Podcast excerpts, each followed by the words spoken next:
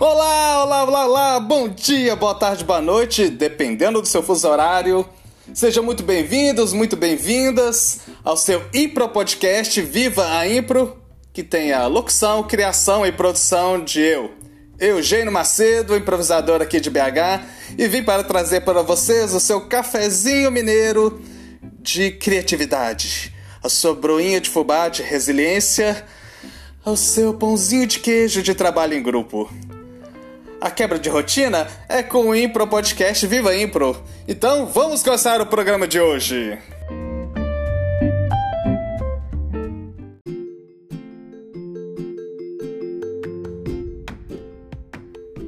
O Nascimento da Impro, parte 3.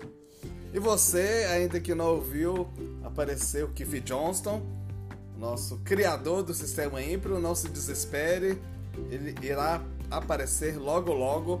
Continuando esse texto que está na dissertação de mestrado da, da pesquisadora, uma das pioneiras da improvisação, a senhora Vera Chatkin.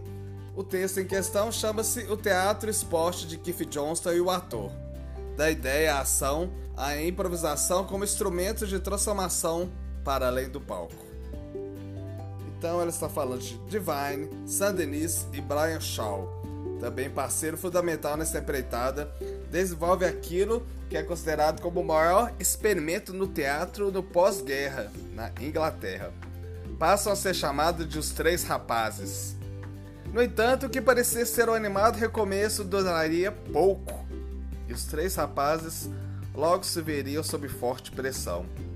O teatro que fazia estava na mira dos agentes do governo responsáveis pela cultura.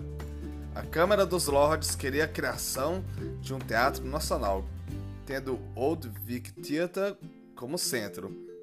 O pouco entendimento e a falta de sensibilidade do Lord Asher então responsável pela cadeira de teatro na Câmara, levou numa raivosa demonstração de poder a se recusar a renovar o contrato de Lawrence Olivier, um dos três diretores da Old Vic Company.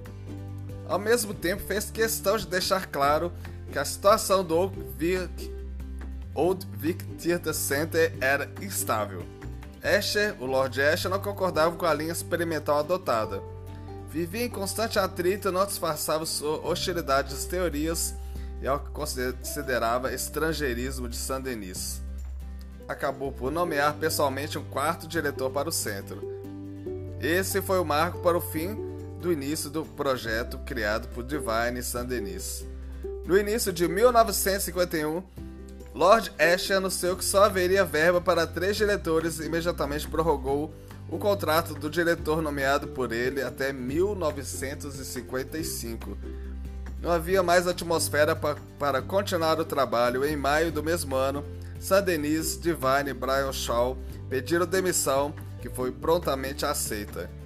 Nos meses seguintes, com a chegada dos dois novos diretores, o fechamento do centro foi imediatamente recomendado. Em protesto, 15 professores pediram demissão e os 90 alunos fizeram um abaixo assinado que foi publicado no The Times em 25 de maio de 1951. Um ano mais tarde, não havia o menor vestígio do pensamento nem da estrutura criada pelos três rapazes no. Apesar de ter trabalhado muito no curto período, George Divine não aceitava a derrota e fazia planos.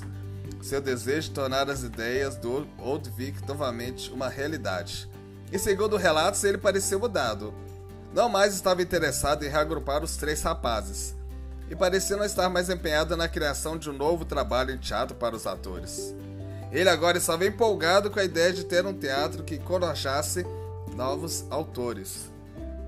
Aqui para uma estação do George Vine, a política do Royal Court Theatre será encorajar uma dramaturgia não ficcional, oferecendo um teatro onde os autores contemporâneos possam se expressar mais livremente com maior frequência do que é possível sob condições comerciais.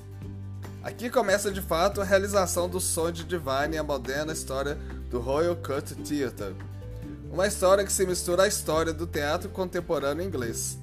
Lá foram encenadas algumas das peças que mais influenciaram a história do teatro moderno, por uma companhia forjada no pós-guerra, cuja criação reflete não só o difícil momento de reconstrução da vida cultural inglesa, mas exemplifica, exemplifica a feroz batalha travada contra uma tradição teatral secular e contra a censura. O George Devine falava que o papel do produtor como condutor de interpretações encontrar o coração da peça, para representar o autor, para relacionar a peça ao público de forma que o impacto seja real e não teatral. As produções devem se atualizar. Métodos precisam mudar. O produtor deve estar afinado com seu tempo. Deve fazer uma arte popular, não para poucos intelectuais especiais. Esta fala dele, proferida diante dos membros do Conselho Britânico em 1948, havia provocado sua demissão do Old Vic. Old Vic ironicamente, abria-lhe abria as portas para o Royal Cut Theatre. Nem por isso os primeiros tempos do teatro deixaram de ser conturbados, a exemplo das fracassadas experiências anteriores. Divine dava liberdade a seus atores do que este último lhe teria permitido. O fato é que ele estava tentando não repetir o passado e sua maior preocupação residia na qualidade do texto e não no aspecto visual do espetáculo. A exigência com relação à excelência da dramaturgia deixou Duncan e Livingston insatisfeitos, que eram os novos diretores, porque durante meses nem o texto novo sequer havia sido lido. Alguns haviam mesmo sido rejeitados. Isso contrariava a base da parceria. Ambos acusavam Divine de conduzir sozinho a política do teatro. Textos de Locke Vidkind, Pirandello estavam sendo montados, mas onde estavam os novos autores? Em meados de 1956, Divine e Richardson acataram as críticas e arriscaram contratar um desconhecido para ler textos.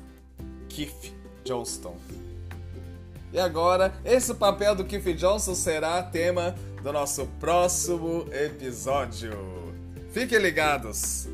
para saber o surgimento do sistema Impro.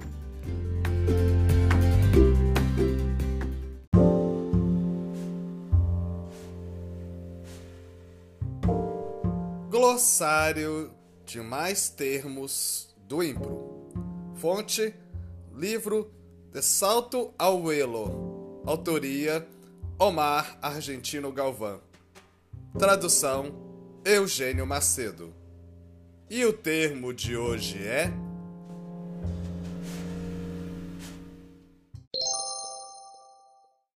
Flashback salto ao passado que altera a continuidade cronológica natural de uma história, levando a ação cênica do presente para um tempo anterior.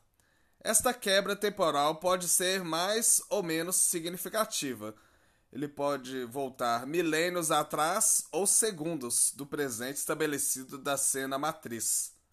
Sinônimos: cena retrospectiva, salto atrás.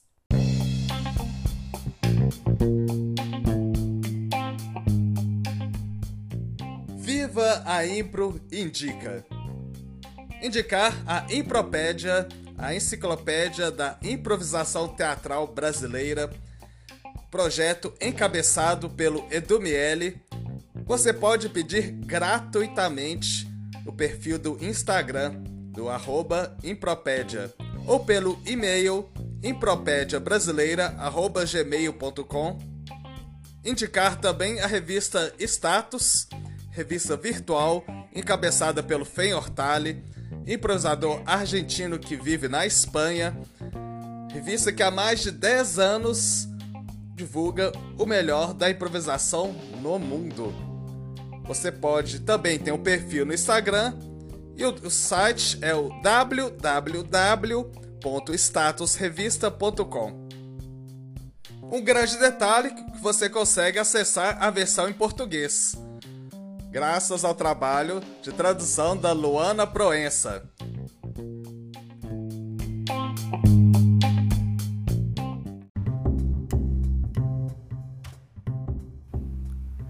Maravilha, maravilha, já terminou mais um episódio do Viva Impro, esse maravilhoso podcast. Mas semana que vem tem mais.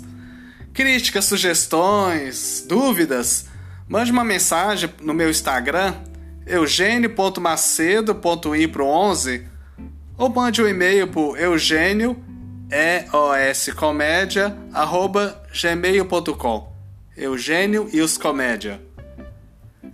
E se você quer apoiar essa produção totalmente independente, faça um pix, vai, qualquer valor, o que o seu coração mandar e que a sua carteira estiver disponível.